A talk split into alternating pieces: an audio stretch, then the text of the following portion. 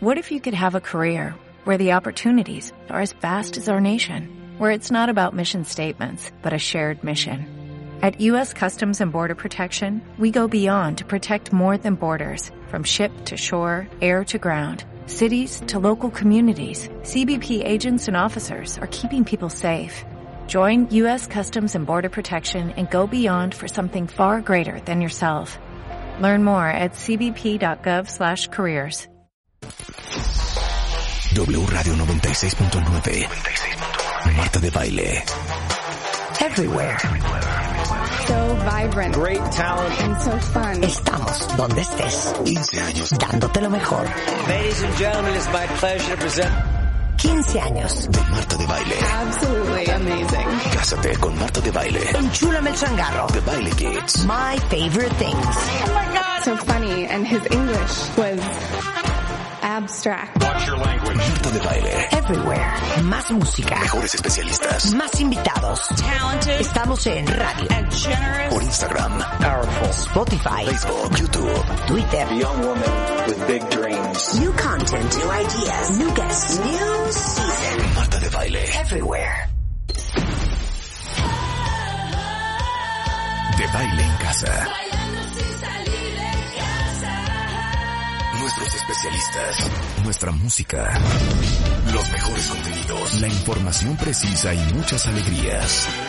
Desde casa. Desde casa. De baile en casa. Todos los días. De 10 a 1 de la tarde. México se queda en casa con Marta de baile. Solo por W Radio.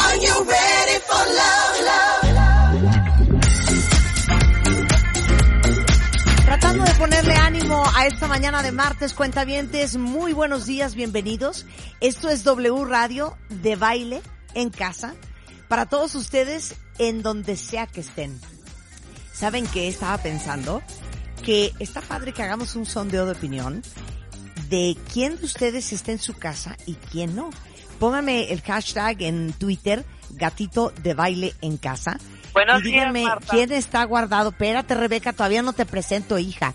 ¿Quién está guardado en casa y quién está laborando el día de hoy? Rebeca está guardada en casa igual que yo desde el día viernes en punto de las 7 de la noche. Es así, mi chiquita. Es así, correctamente, Marta. Encerrados totalmente de baile en casa, siguiendo todas las instrucciones.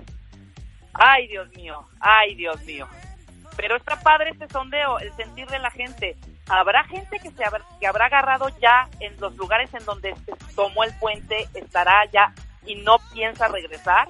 ¿Estará gente que regresó en sus asientos o en sus lugares de trabajo o de plano sí les dieron el home office?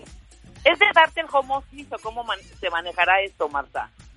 Eh, es home office. Yo estoy laborando, dice Vanessa. Aquí alguien más me dice, yo también estoy trabajando, Marta. Eh, Donovan Esaú dice, hoy vine a la oficina, no nos han dicho nada.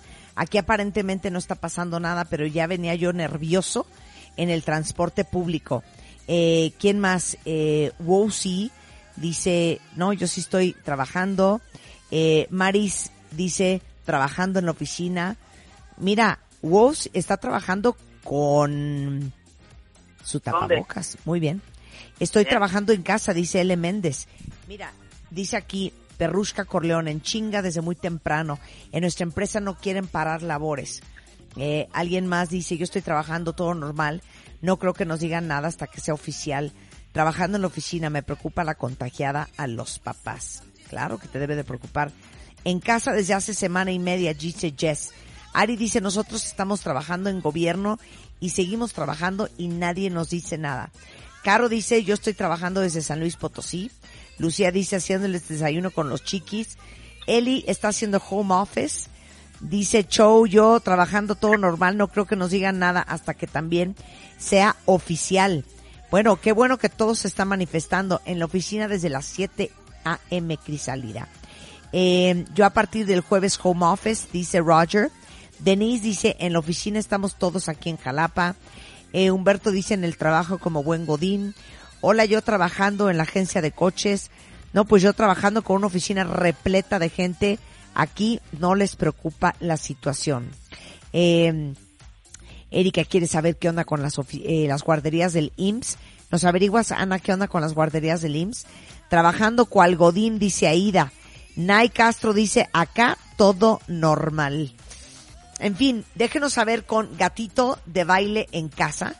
¿Quién de ustedes está en la oficina y quién de ustedes está guardado en su casa? Eh, en unos momentos más nos vamos a enlazar con el doctor eh, Francisco Moreno, Ajá. eh, justamente nuestro infectólogo de cabecera y con quien hablamos la primera vez hace tres semanas que tocamos el tema en radio. Pero ahorita yo sí les quiero decir algo. Eh, el programa del día de hoy está diseñado para darles paz, cuentavientes, pero también para darles las herramientas necesarias para sobrellevar eh, esta situación. Miren, eh, le pedí a Natalie, eh, nuestra nutrióloga funcional, nos va a hacer un programa de cómo le hacemos para construir un mejor sistema inmune, ¿ok? Cómo fortalecer nuestro cuerpito en, en estas épocas. Vamos a hablar justamente también eh, sobre, ¿se acuerdan ese movimiento lento del cual platicamos hace no tanto en el programa? De cómo cada vez más gente está empezando a darse cuenta que la velocidad a la cual vivimos es una locura. Entonces vamos a hablar con eh, Carl Honoré, que es periodista canadiense, que sacó un libro que se llama El Movimiento Lento, justamente porque creo que muchos de los que estamos guardados en nuestra casa estamos a punto de aventarnos por la ventana porque no estamos acostumbrados a vivir la vida a este ritmo. O sea, yo ayer se los juro que ya no sabía ni qué hacer. Me puse a hacer un pastel, saqué un rompecabezas, me puse a ordenar el closet.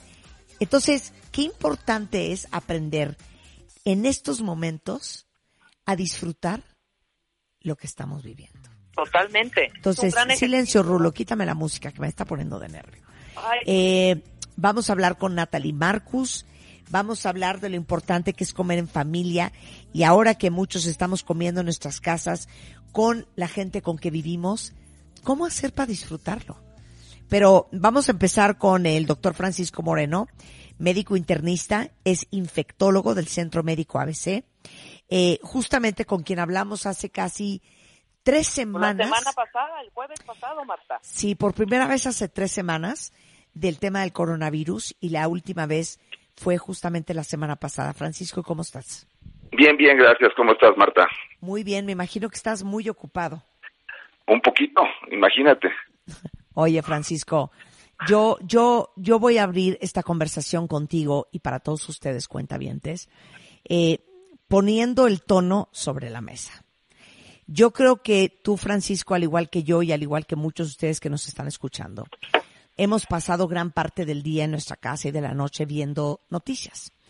Eh, justamente esta mañana, Francisco, estaba yo viendo la conferencia de prensa de Andrew Cuomo, el gobernador de Nueva York. Nueva York es el estado más eh, afectado por el coronavirus de todos los Estados Unidos. Y, y justamente él estaba haciendo un reporte y un recuento del día de hoy, pero sobre todo del futuro. Y se los digo, Francisco, porque me llamó mucho la atención y a mí personalmente me preocupó muchísimo que este es el tipo de reporte del cual no hemos escuchado nada del gobierno.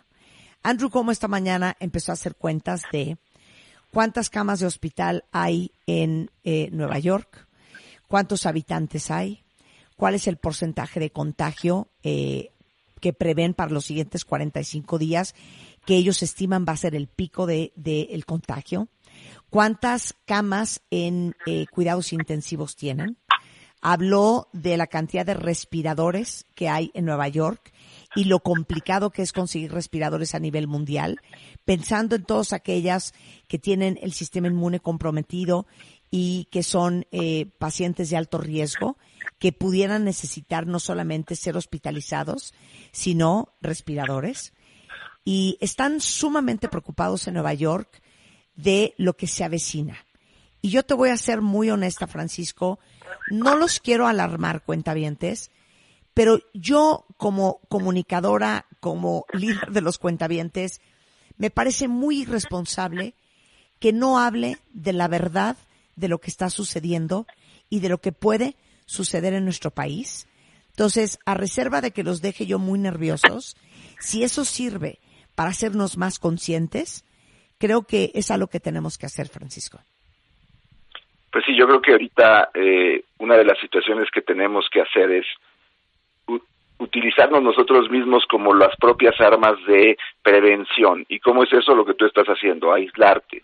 Es el momento en donde tenemos que... Esta es la medida que mejor resultado ha dado en todos los países donde la infección ha tomado eh, por sorpresa a la población y en donde pues eh, acaban sucediendo cosas como tragedias como lo que ha pasado en Italia. A ver, danos ambos escenarios, Francisco. El escenario, lo que va a pasar es que la mayor parte de los individuos nos vamos a acabar infectando por este virus. Pero si todo ocurre en el mismo tiempo, el número de pacientes que requieren hospitalización es tan alto que no alcanza ningún sistema de salud con camas de hospital para lograr la prevención de esto. Lo que Dame Corea tratas versus Italia. Exactamente. Corea y Japón y Singapur lo que logró es mantener una plana de aumento de casos muy plana. De esa forma, el número de pacientes que requería hospital era bajo y daba tiempo a tener un reciclaje para que pudiera haber camas disponibles cuando otros lo necesitaran. Cuando tú no tienes esto y tienes un ascenso grande de casos, no hay manera de que tengas camas disponibles. Nueva York ha tenido un aumento de casos muy grandes porque y la crítica que ha habido en Estados Unidos es que no se hicieron pruebas a tiempo, no había suficiente número de pruebas a tiempo. Entonces, ellos los empieza a agarrar un poquito de sorpresa como lo que está sucediendo en Italia. Lo que nosotros tenemos que hacer es, bueno, aíslate de, un- de una vez, ¿para qué nos esperamos a que nos digan que nos tenemos que aislar si podemos hacerlo nosotros mismos? Si estamos exagerando, no va a pasar nada. Pero si nos, equi- nos e- se, equivocan y, y en un momento dado sí necesitábamos aislarnos y no nos estamos aislando, estamos poniendo en riesgo nosotros y a los demás. Claro. Ahora, eh, desde el punto de vista estrictamente, Francisco, médico y como un analista eh, de la salud, dame la radiografía de tu apreciación de cómo está México hoy y de lo que tú ves en cuanto a una estrategia de prevención. Lo que yo veo en México ahorita es que estamos empezando con la pandemia. Es decir, México ahorita está en donde estaba Estados Unidos hace eh, cuatro semanas, en donde estaba Corea hace ocho semanas y en donde estaba en China eh, al principios de diciembre. O sea, estamos empezando a tener casos. Eh, hemos aprendido de ellos que aislarse es la mejor prevención y la segunda es tener diagnósticos adecuados.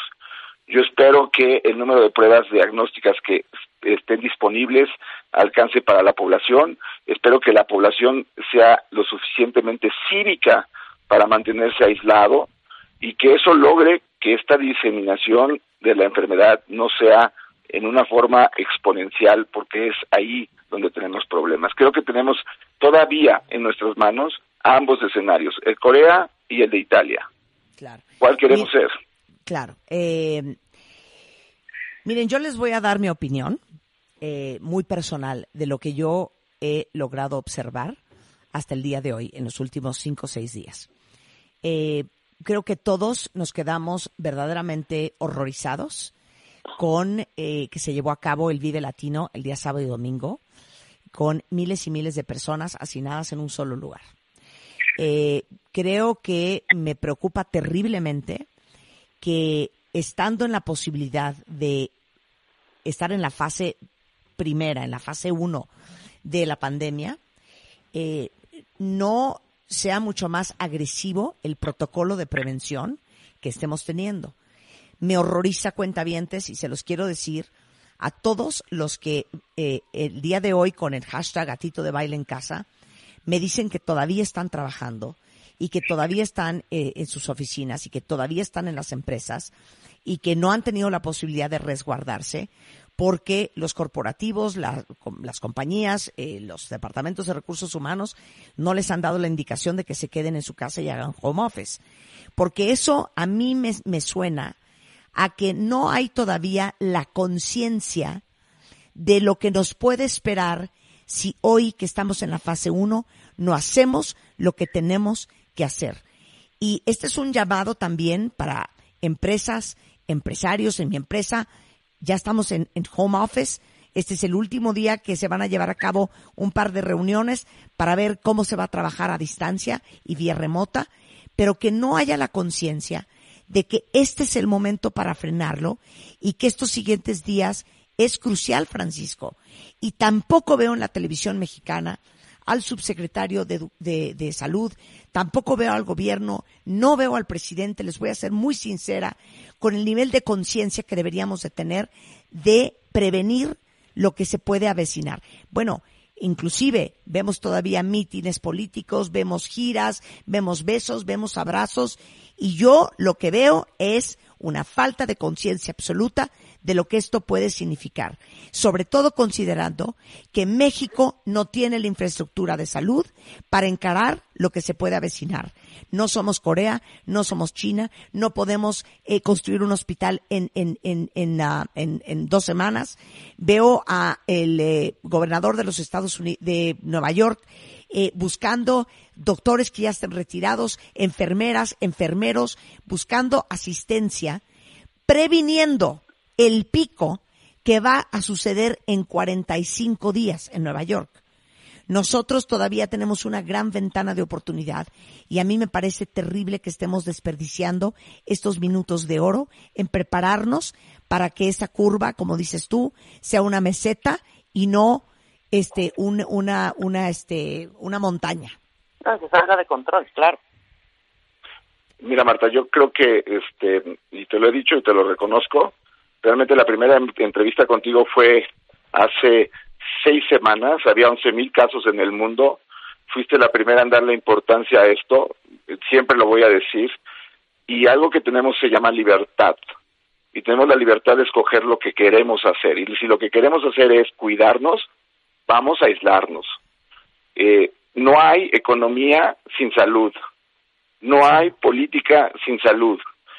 Tenemos el, la posibilidad de meternos a nuestras casas y decir, hoy me quedo en mi casa, hoy voy a buscar cómo estar entretenido en mi casa, regresar a jugar serpientes y escaleras, a la oca, a memoria, algo que probablemente tú no sabes porque eres mucho más joven que yo, pero bueno, esos jueguitos... No, chiquito, desafortunadamente sí me lo sé. hay que leer, hay que volver a la... Tenemos una gran oportunidad de leer, en casa. Entonces sí, Marta, hay que aislarnos. Nadie nos tiene que decir que no nos podemos aislar. Claro. y, ese es, y, ese es, otro punto, espérame Rebeca.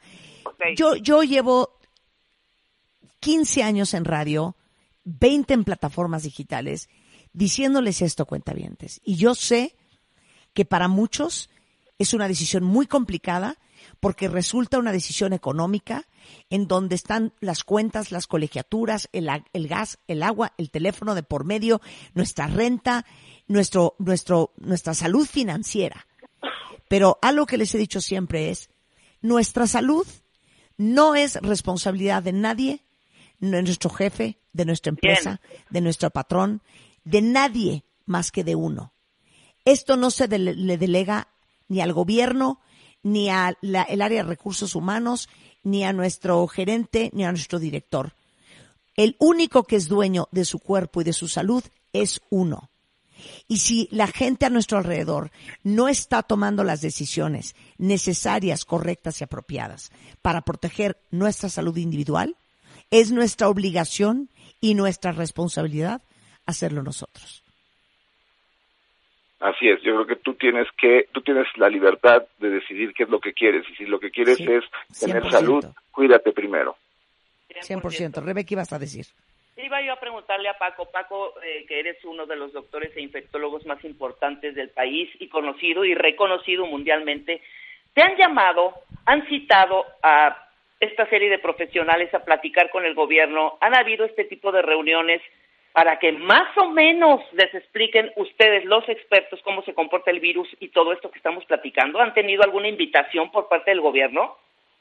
Mira, yo trabajo en el sector privado y este, no, trabajo en el sector público, también conozco gente muy capaz del sector público. Tengo amigos en el sector público que trabajan y que, eh, pues, me imagino que deben de ser llamados. En lo particular, yo no. Eh, pero, pues, digo, no creo que sea una situación personal, sino realmente es por el área en donde yo me desempeño. Pero hay gente brillante. Yo, eh, lo que creo que debemos de dejar de pensar, y, y es un exhorto, es tenemos, seguimos teniendo nosotros mismos la libertad de hacerlo. No, tampoco tenemos que esperar que nos digan que lo hagamos. Claro, Si no, no, no nosotros- esperando recibir una instrucción. Pero siento, siento que seguimos en esa lentitud. Estamos viendo a, a muchísimas empresas que la gente sigue trabajando, mucha gente con miedo, mucha gente, sobre todo en el transporte público, aterrados para llegar a su lugar de trabajo, porque aún recursos humanos de esa compañía no les han dicho nada, ¿no? Claro, es lo que está diciendo Francisco. Claro, ¿Por qué necesitan ahí- que les es digan? la- ahí es donde eh, la- los empresarios y también veo el otro extremo, ¿eh? también eh, veo gente que está muy consciente, me han hablado de la industria eh, restaurantera que, que van a, cerrar, que opciones, es decir, hay gente muy consciente, desafortunadamente como en todo, hay quienes no toman las cosas como son, pero la verdad es que si tú estás eh, consciente de que lo primero es tu salud, vete, salte. Si lo hacen todos los, em- los empleados de una empresa, esa empresa no funciona. Y no los van a correr a todos. Y no van a contratar a nadie porque ahorita no hay contrataciones de gente nueva porque la gente está asustada. Entonces, somos una fuerza. Claro. Claro, claro. Eh, Paco, eh, es, es una decisión bien personal, cuentavientes. Sé que es una decisión bien complicada, pero eh, yo creo que es una decisión que tienen que tomar. Si van a tomar el riesgo de ser contagiados en los siguientes días y semanas eh, en sus lugares de trabajo, o si van a tomar la decisión de dejar su trabajo e irse a sus casas a proteger. Miren, desafortunadamente no tenemos el gobierno de Francia.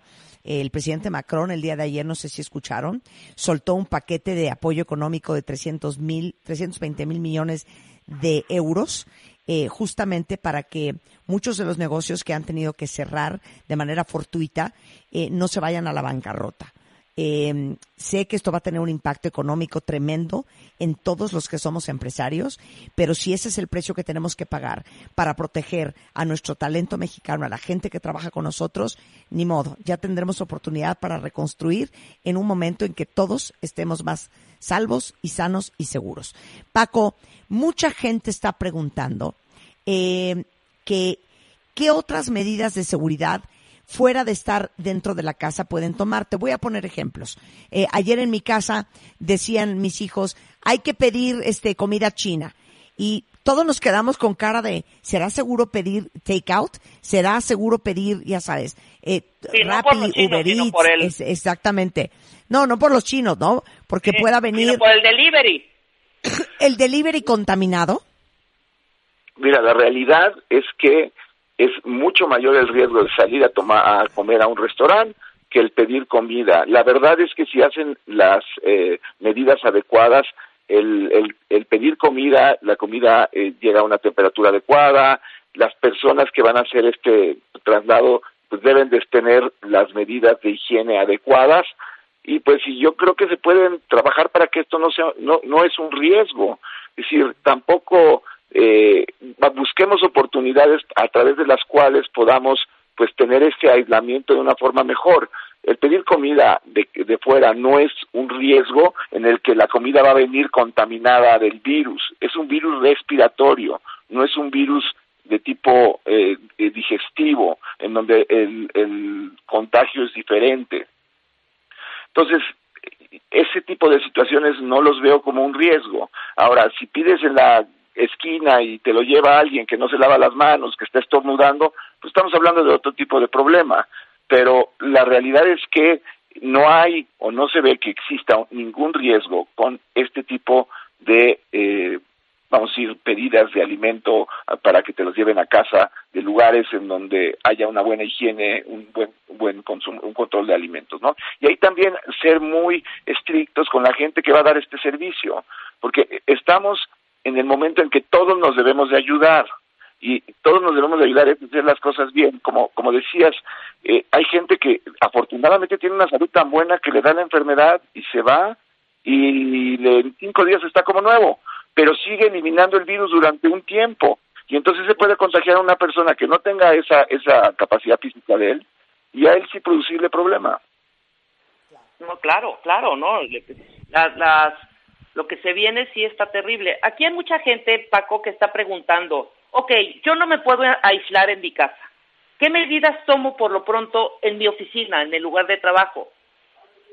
Bueno, trata de mantener lo que se llama la sana distancia, tres metros a la redonda de cualquier persona, llévate el gel, úsalo eh, 100, 150, 200 veces, evita estarte tocando la cara, evita estar tocando superficies y tocando la cara. Esas son las medidas que, que les puedo recomendar. Evidentemente, no hagan ningún tipo de conferencias en donde estén eh, muchas personas en un cuarto o juntas.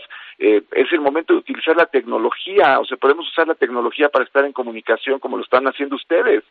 Esto yo creo Claro. que es, tenemos muchos recursos, tenemos muchas cosas buenas que nos tenemos que cambiar y, y pensar que el mundo no es el mismo. Este es, esa es la clave. Cambiar rápidamente nuestras rutinas. No es un cambio gradual, es un cambio brusco. Y eso es lo más difícil de entender. Pero lo tenemos que hacer por nosotros. Claro. Eh, El calor, el calor, Paco, nuevamente. Mucha gente que no regresó del puente, que se quiere quedar en, las, en los lugares calurosos como playas. Igual parece una, una pregunta muy inocente. Quedarme en la playa porque supuestamente el calor eh, evita más contagios, ¿es real?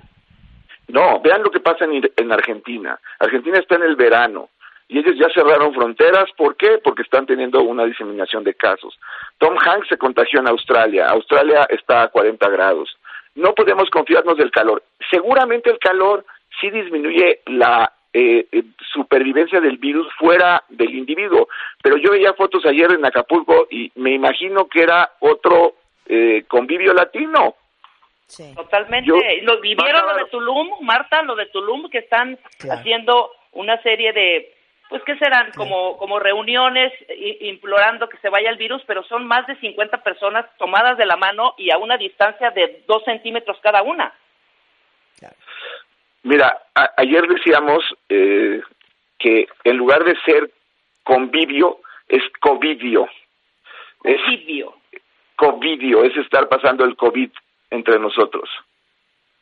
Wow. Por supuesto. Eh, oye, otra, otra pregunta que hace mucho la gente ahorita en redes sociales, Francisco, es eh, el tema del ejercicio. Muchos que a lo mejor tenían membresías a gimnasios que evidentemente ya no están yendo, pero ¿qué, qué piensas sobre el ejercicio al aire libre?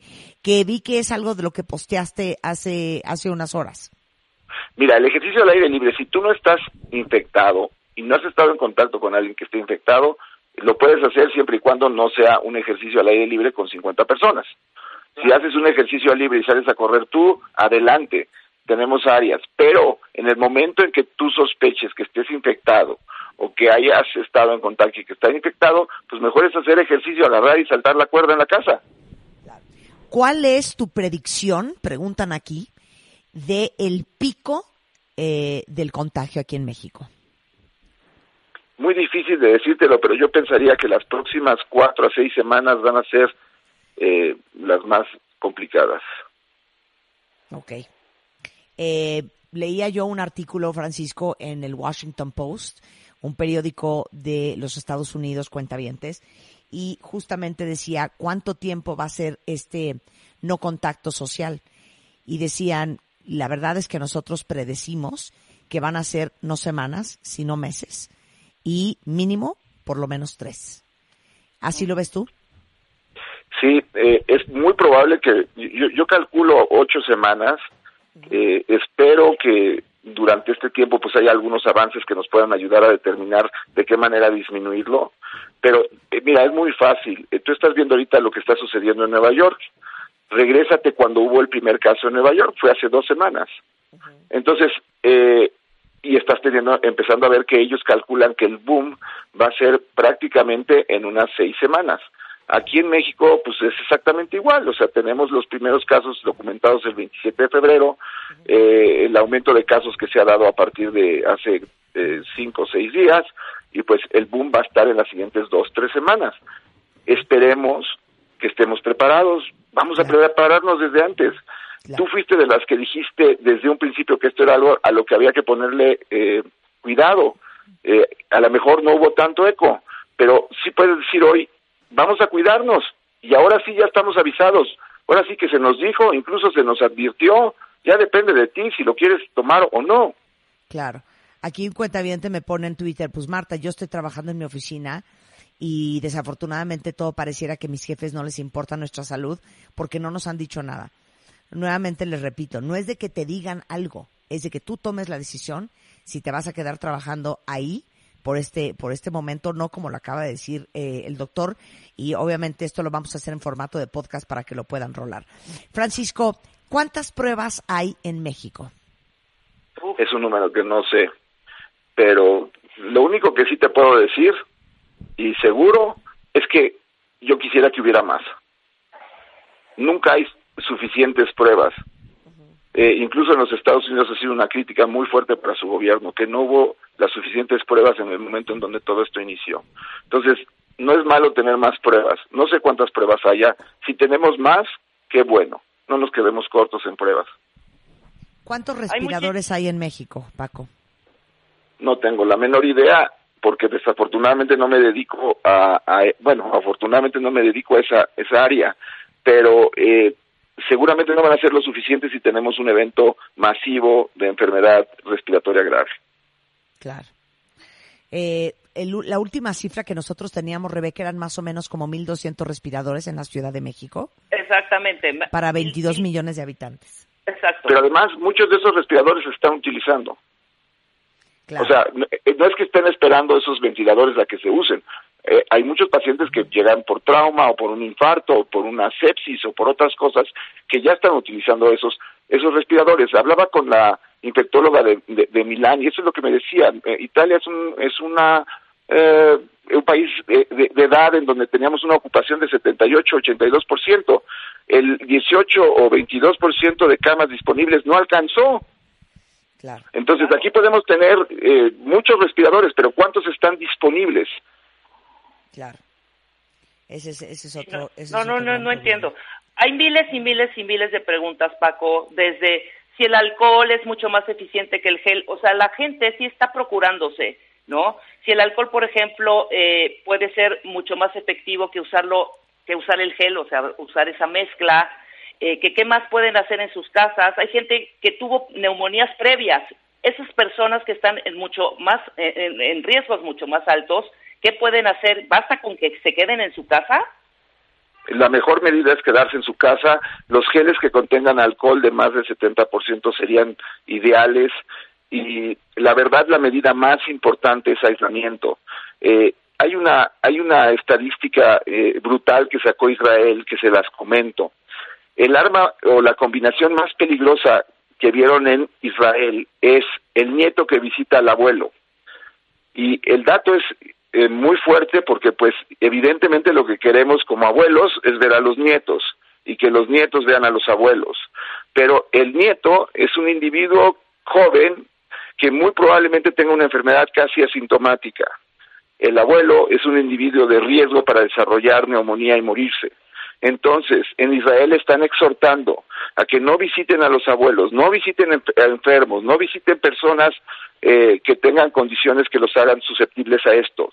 Si queremos volverlos a ver, tenemos que cuidarlos. Totalmente. ¿Podemos hacer una pausa y regresamos? Yo tengo sé. que seguir aquí trabajando un ratito, Ok, pero bueno, nos conectamos después, Marta, te agradezco y te agradezco que me permitas dar información y que tú estés también eh, encargada de dar una información que ha sido muy, muy valiosa, te lo reconozco y siempre lo diré con mucho muchas gusto. gracias, querido. Antes de que te vayas, eh, ¿alguna, alguna, alguna recomendación para las mujeres embarazadas? Ah, buena pregunta. Hay un artículo extraordinario de los chinos en donde compararon a las mujeres embarazadas con las mujeres que no estaban embarazadas de la misma edad. La evolución de la enfermedad fue exactamente la misma. El embarazo no es un factor de riesgo. Y ahora que hay tanto convivio, pues vamos a ser felices. Muchas gracias, Paco. Te mandamos un gran beso. Y ustedes pueden abrazo, seguir al doctor Paco. Paco. Moreno en DR Paco Moreno 1 en redes sociales. Está muy activo, tratando de informar a la mayor cantidad de gente posible. Un abrazo, Paco. Un abrazote. Cuídense mucho. Un beso. Eh, miren, cuentavientes, eh, Eric Palacios me pregunta, Marta, que tocan el tema respecto a las guarderías. Aún están en servicio. Eh, eh, por alguna extraña razón, eh, la, la fortaleza del sistema inmune de la gente muy joven eh, parece ser que eh, logra sobrevivir muy bien eh, un contagio de coronavirus. Sin embargo, como lo dijo el doctor hace un momento, el problema es el posible contagio de los infantes, los niños, los adolescentes, a gente que tiene el sistema inmune comprometido, que es vulnerable, que está en alto riesgo. Yo les diría, si, si, si fuera mi decisión, que yo bajo ninguna circunstancia mandaría a mis hijos al colegio, eh, tampoco los dejaría en una guardería y créanme que entiendo muy bien, entiendo muy bien que esto es muy difícil para muchos porque es un tema de salud también financiera, de que necesitan el pago, necesitan la quincena para salir adelante durante el mes. Lo comprendo. Por eso hago un llamado a todos los empresarios, a todas las empresas del país, que de verdad no hagamos trabajar a las personas más que las estrictamente indispensables. Las demás deberían de poder hacer home office. Eh, con esto vamos a hacer una pausa y no se preocupen, regresando del corte, tengo a Natalie Marcus, que es nuestra nutrióloga funcional, y vamos a hablar de cómo le hacemos para tener un sistema inmune todavía más fuerte. ¿Qué podemos estar comiendo? ¿Qué necesitamos estar tomando para hacerle frente a lo que estamos viviendo todos? Los que estamos fuera y los que estamos dentro. Hacemos una pausa en W Radio. Instagram de baile. Síguenos en Instagram como Marta de Baile. Y no te pierdas lo mejor de Marta de Baile dentro y fuera de la cabina. Instagram Marta de Baile. On the go.